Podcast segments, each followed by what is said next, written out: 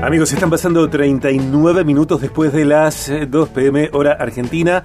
Eh, luego de los avisos comerciales y de las noticias en 89.5 con Claudia Kovalzuk, disfrutamos de la versión en vivo de T para 3 a manos de Luis Alberto Spinetta y Gustavo Cerati desde Spinetta y las bandas eternas, año 2010. Y antes de presentarlo a él, que disfruta tanto de Luis Alberto Spinetta. La saludo a Pau Barrera. ¿Cómo te va, Pau? Hola, Sergio. Tanto tiempo, ¿viste? o no vengo nunca o vengo todos los días. ¿Y mañana? ¿Y mañana también? Mañana también, mañana también. y hoy con André Enjuto. Obvio. Alto cruce. Alto cruce. ¿Cómo venimos hasta ahora, André? Bien, súper, me encanta. Perfecto. Mañana dice, entonces. No, Y el lunes. Guarda que te engancha y, y el martes. no hay vuelta atrás. Eso te pasó, eso te Claro. pasó, la fe.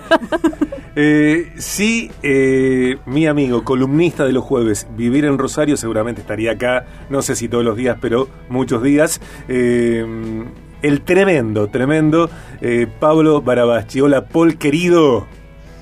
Hola Sergio, ¿cómo estás? Bueno, estoy muy bien, estoy contento porque acá está Pau Barrera, está Andrea Enjuto, estamos todos. Qué grande. ¿Cuánta, cuánta historia? Hola, Pablo. ¿Cu- ¿Cuánto, ¿Cuánta historia, Andrea, cómo estás? No por vos, Andrea. No, no, hay gente más grande que yo en la todo, mesa. por el condu- sobre todo por el conductor, pero... Se corta, ¿cómo? ¿Cómo?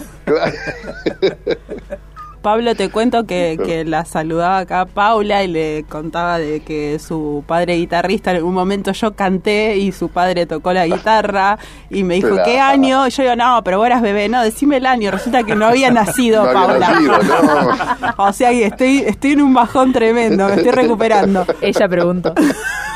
Estamos hablando del eximio, del, del notable Marcelo Barrera, eh, violero muy valorado, muy querido en Rosario, que desde hace ya mucho tiempo forma parte de Rescate. De hecho, ahora está en Pau, ¿dónde?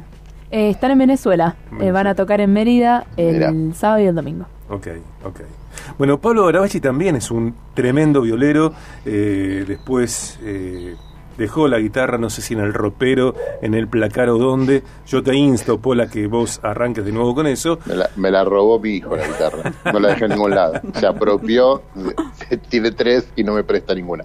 Lo bien que No, hace. hay, hay, una, hay una que permanece en mi poder. Lo bien que hace. Un abrazo a, a Bruno, querido, también. Paul, eh, bueno, encuentro aquí con, con Andrea, también con Pau que se queda. Eh, vos sos eh, escritor también, de hecho que has publicado varios libros. Andrea eh, publicó más o menos recientemente Lo que pasa, su libro que va por la segunda edición. La idea es charlar juntos acerca de libros conmigo, esto del valor de leer y de escribir, porque dicen que antes de empezar a escribir, mejor empezar a leer. Uf, hermoso. Bueno, y todo un tema, Sergio. A mí me gusta mucho leer. Y, tengo la, grata bendición de que a mi hija, por ejemplo, también le guste mucho. ¿sí? Eh, porque una de las cosas que yo veo con los más jóvenes lo que les cuesta la lectura, ¿no? Eh, probablemente propio de, esta era digital, eh, haya hecho que menguara un poquitito la, la, sana y hermosa costumbre de leer. Pero yo creo que es una, es una virtud, es una necesidad leer. Y está bueno usar la palabra necesidad. Este, todos necesitamos, por eso aprendemos a leer. Pero no es solamente mm, aprender a leer, sino la capacidad de sumergirse en, en la fuerza de las palabras, en reconocer el, eh, en, en crecer en esta capacidad de, de comprender el texto, de dialogar con un autor que no conoces, de, de tener mentores que nunca viste en tu vida, eh, que son esos autores de los que, los que quizás uno leyó muchos libros, decís, Tal nunca cual. tuve la oportunidad de conocerlo, pero este hombre a mí me moldeó un, montón de veces la manera de entender las cosas. Eh, y después la realidad que la, los seres humanos nos desarrollamos en la expansión de la conciencia, no hay otra manera. Y nuestra conciencia se expande, es decir, nuestra capacidad de leer la realidad, de entender lo que pasa, de, proyectarnos sobre eso, es en, la, el poder de la palabra. Por eso el, leer te da acceso a eso, a, te da acceso a tener un mayor vocabulario, lo que implica que en la fuerza del significado de esas palabras, uno va expandiendo su conciencia, su capacidad de entender y de dialogar con el mundo. Así que para mí leer es una necesidad imperiosa que cada vez habría que, que potenciarla más, ¿no? Me gusta esto de, también tener recursos para nombrar las cosas. a, veces pienso que eso te da la lectura. Y te hago una pregunta un poquito más atrás. Eh, vos dijiste la bendición de que mi hija lea. Eh, a veces yo veo que, bueno, que los chicos tienen que leer y nosotros estamos con el celo en la mano, ¿no? ¿Cuándo eh, vos pensás que es así como algo fortuito o sentís que tuviste algo que ver? Eh, me parece que hay un tema con el contagiar la lectura y como tantas otras cosas eh, los padres que contagiamos sin hablar, ¿no? no que podemos decir, sentate a leer, pero yo jamás hay un libro en mi mano, ¿no? Claro. Eh, Paul, antes de que respondas lo que André te pregunta, discúlpame que, que interrumpa. me parece que a veces personas no hemos eh, desarrollado o no han desarrollado el hábito de la lectura por imposición. Digo, eh, el leer tendría que ser algo a lo cual una persona llegue desde el disfrute, desde el placer, no desde la imposición. No, claro, claro. Por eso de, contagiar de alguna manera, y uno no se da cuenta, pero los, los inspira. Eh, y al margen de que le hemos regalado libros muchas veces, muchos de los regalos que caían eran libros. Yo tenía la costumbre cuando viajaba, que me tocó viajar mucho en la época que ellos eran más chicos, eh, siempre era traer un regalo. Eh, el regalo que podía traer, pero siempre algo, aunque sea golosina, porque era una manera de decirles me acordé de ustedes, ¿no?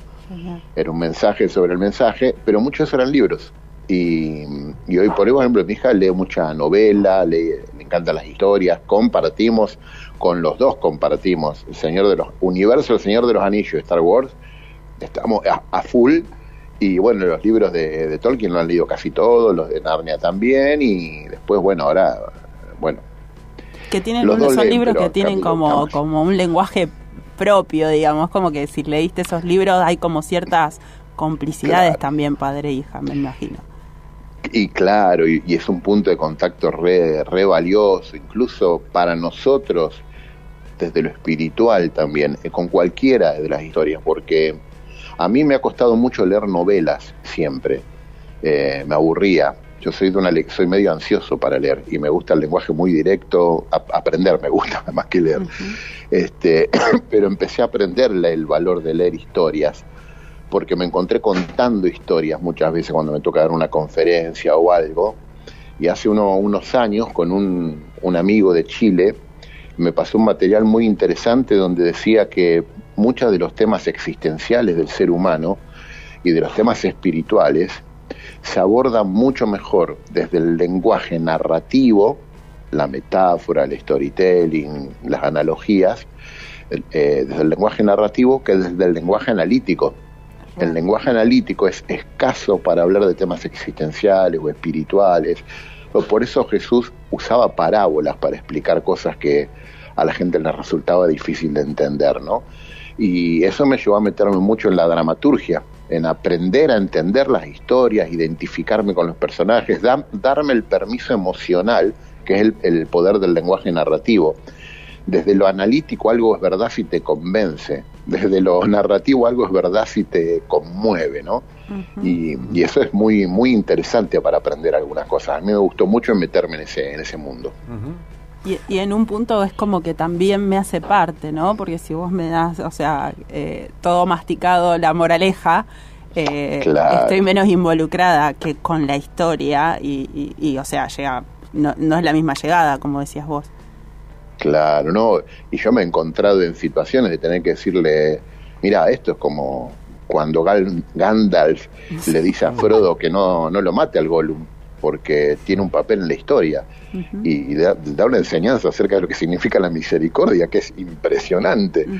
Y después irnos a ver la película por ahí, para, para eh, entender, digamos, lo que, lo que en esa historia, lo que uno puede tomar y rescatar, ¿no? De esa historia que para mí son, son maravillosas, ¿no? Pero bueno, son lecturas que descubrí no hace mucho, yo era más de leer ensayos y otras cosas, ¿no? Pero bueno, uno, tiene que ir también aprendiendo a meterse en nuevos universos, es parte de lo que significa aprender y mantener la cabeza funcionando también. A veces personas dicen que corren tiempos cuando las personas no leemos, eh, sin embargo, por ejemplo, la reciente feria del libro que tuvo lugar en Ciudad Autónoma de Buenos Aires eh, congregó un montón de gente, digo, eh, y uno entra a una librería en la ciudad de Rosario por Peatonal Córdoba, por, Córdoba, por ejemplo, alguna tradicional, y son miles y miles de libros y yo a veces digo, ¿quién lee todo esto?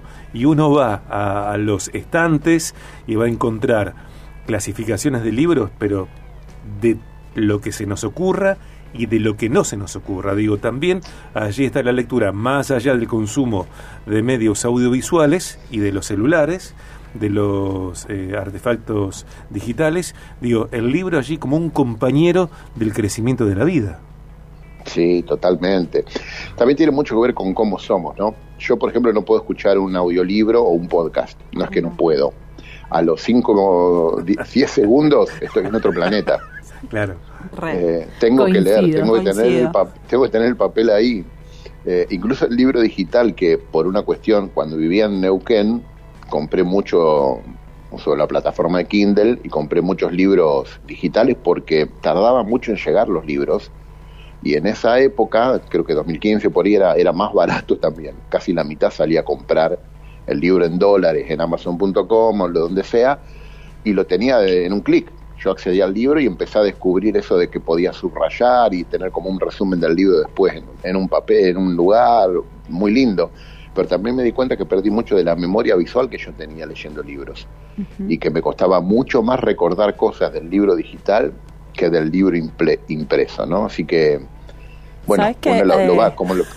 Me siento, perdón, me siento un poco identificada con eso y hace poco encontré un filósofo que no me va a salir el nombre, este coreano que habla de la salvación de lo bello y de la sociedad del cansancio. Ahí está. Eh, y que él habla, hace una comparación del libro en papel y de la lectura digital y él eh, y como que me explicó algo que me pasaba, que eh, lo digital es como acceso a información y como que estamos todo el tiempo accediendo a información, es medio como leer el Infobae, pero tener el, libro en papel genera otra conexión y bueno, él lo explica hermosamente como suele hacer eh, y me parece que hay un punto ahí, porque a veces para estudiar necesitamos tener, es más barato, etcétera, ese acceso a lo mejor a un ensayo, estudiar un tema pero después el, el, el biribiri del papel sigue siendo otra conexión y otra forma de experimentarlo, ¿no? El, libro.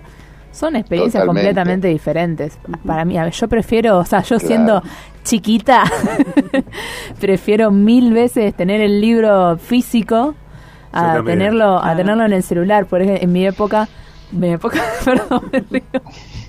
Cuando yo era adolescente. disculpame, perdón. Hermoso. 23, 23 tiene Paula y se da el gusto de decir en mi época, la matamos. Una insolente.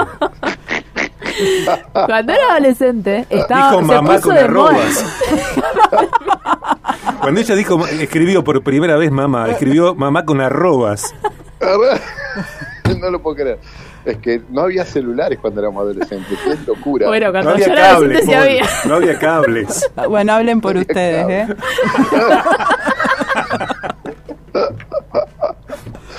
Bueno, voy a retomar. No me dejaron. Empezaron a, quemar a mí después, ¿viste? cuando era adolescente se empezó a poner de moda esto de leer novelas específicamente mm. a través de una aplicación que se llama Wattpad justamente, donde vos podías crear tu novela también y la publicabas y cualquiera que entre a tu perfil podía leerla. Eh, y ahí como que me metí un poco en lo digital, pero no fue, o sea, nunca me terminé de, de, enganchar con el teléfono para leer. Por más de que en ese momento, por ejemplo, yo usaba solo la compu para ocio o para hacer algún que otro trabajo de la escuela. Eh, para mí, la experiencia de leer un libro físico es única, porque uno puede volar, tiene acceso a, la imaginación, eh, trabaja todo lo que es la imaginación, eh, empezar a representar eh, escenarios, darle una cara a los personajes. Creo que es toda una experiencia que para mí es re única y además de que obviamente te da acceso a mucho más vocabulario, te enriquece mucho en el habla. En la redacción, mejoras, o sea, si vos tenés problemas de, gramática, ponete a leer. De ortografía también. Claro. Eso es mundo. Eso, del libro físico es interesante, porque ahí cobra valor el diseño también. Claro. Cuando uno elige escribir y que bueno, quiero oxigenar los párrafos de esta manera y demás, el del digital no, porque vos le aumentás la letra, es decir, vos, vos trabajás y tenés acceso a modificar esas cosas del libro, donde lo que hizo el, el diseñador pierde todo su valor, ¿no? Eh, entonces creo que tiene una hay una virtud muy linda en eso del, del libro, del, del papel, del olor del papel, de, de tenerlo ahí con uno, ¿no? Mm. Por otra parte, eh, volviendo a eh, Byung-Chul Han, eh, yo empecé a leer, de hecho, Vida Contemplativa, Elogio de la Inactividad. Eh, a mí, a mí, a mí me resulta muy complejo y, y digo más de una vez, eh, ¿por qué hay que complejizar lo que puede ser dicho de una forma simple que me parece que tal vez la simpleza sea una de las formas más profundas de la belleza y de las herramientas más necesarias para comunicar justamente? Sí, bueno, y para mí Byung-Chul Han es de los más accesibles de los Upa. sociólogos, porque, porque son... De el rama. sociólogo tiene eso. A ver, dialogan entre ellos. Eh, ahí, en el mundo es así. Lo- O, los o tenés que tener una base, tenés que tener una Claro. base para poder leerlo. Sí, sí, sí. Que, Totalmente. como el cine. Pero le gusta al, Claro. al intelectual marcar la cancha como que él es de esa elite que Ujú. entiende y canaliza. Y después la acidez del sociólogo, vos terminás de leer un libro de sociología, te no te tiras del quinto piso, algo te contiene, pero eh, es todo eh, muy Ujú. trágico, digamos. Ujú. A mí igual es un autor que me gusta leerlo por, por su posición, digamos, desde donde él aborda las cuestiones, pero como con todos los autores, hay que, hay que entenderle el lenguaje, lo que él dice cuando dice ciertas cosas. Y una vez que leíste un par de libros, que no son muy largos, aparte de los de él, porque son ensayos cortos, eh, uno ya empieza a entenderle un poco ah, de qué habla cuando habla ciertas cosas, ¿no? Pero bueno, eh, me ha pasado con muchos autores, incluso hasta menos complejos, que yo creía que estaba entendiendo algo y en el cuarto o quinto capítulo me di cuenta que estaba entendiendo mal, Sí. que él quería decir otra cosa cuando decía eso, ¿no? También hay buenos después- eh, divulgadores también, Pablo, ¿no? Porque, o sea, todo lo que filosofía, sociología, psicología, ¿no? Que, que hay gente que vos decís, bueno, es eh, para leerlo con cierto lenguaje, pero hay gente que tiene como también la habilidad y el propósito de escribirlo eh, en fácil, porque es un divulgador, diga. Es, eso Eh, también. Exactamente. Por eso los libros que más se venden los escriben generalmente periodistas. Eh, porque el periodista, incluso cuando hace ensayos, y, y a, a mí a veces me aburren porque mucha investigación y usan cinco capítulos para decirte exactamente lo mismo con muchas pruebas, digamos. Tal cual. Eh, y uno aprende también a leer esas cosas un poco quizás más rápido. Pero sí, la, la sencillez, y yo uso esta metáfora, es ir a lo profundo y oscuro del pozo y salir y después tener la habilidad de contarte lo que vi ahí donde el otro a veces no va a llegar. Eh, y, y me parece que eso es, eh, es como una virtud, ¿no? Saber poner en claro y sencillo lo que a lo mejor uno descubre buceando en lugares que no todo el mundo eh, se mete por cualquier motivo que sea, ¿no? Tal cual. Vos, Y- vos y- como, eh, esto habla, ah, vos como lector, como escritor, ¿cómo elegís los temas que, que te convocan, digamos? ¿Cómo es tu proceso creativo? Bueno, com- como escritor, ahora estoy haciendo un ejercicio, pues estoy leyendo un libro súper interesante, que es viejo, pero súper interesante, se llama El Camino del Artista. Julia Cameron, genia. Sí. Y me puse a hacer lo de la, Me voy, escritos en la voy. mañana. Del, La- del la- flow. la- So- soy un ojalillo, quedé al margen. La- las morning pages, encanta, las encanta. páginas de la Las mañana. páginas matutinas, exacto. Este, que después me puse a investigar qué era también, ¿no? Sí. Y es de, de un autor, es un flujo de conciencia, le llaman, que es soltar lo que te viene. De Mijail, Yo- porque si hablamos de Flow, viste que tiene un apellido muy complicado. Muy raro, muy raro. Bueno, pero me puse a hacer eso y luego lo, lo espiritualicé, digamos. Y me puse, yo, yo oro todas las mañanas y me puse a hacerlo de esta manera, con papel y lápiz a mano. Re. y fue fantástico, fue, fue completamente revolucionario para mí. Pero muchas de las cosas me pasan así, Me- a veces me he levantado a la madrugada a escribir algo y de ahí surgen cosas. Y después yo me nutro mucho de lo que hablo con la gente, tengo muchas entrevistas así personales con personas, con sus problemas, con sus historias. y hay historias que me llegan al corazón y digo, acá hay algo. Y a veces, sobre todo, trato de darme cuenta si hay algo que tengo que decir.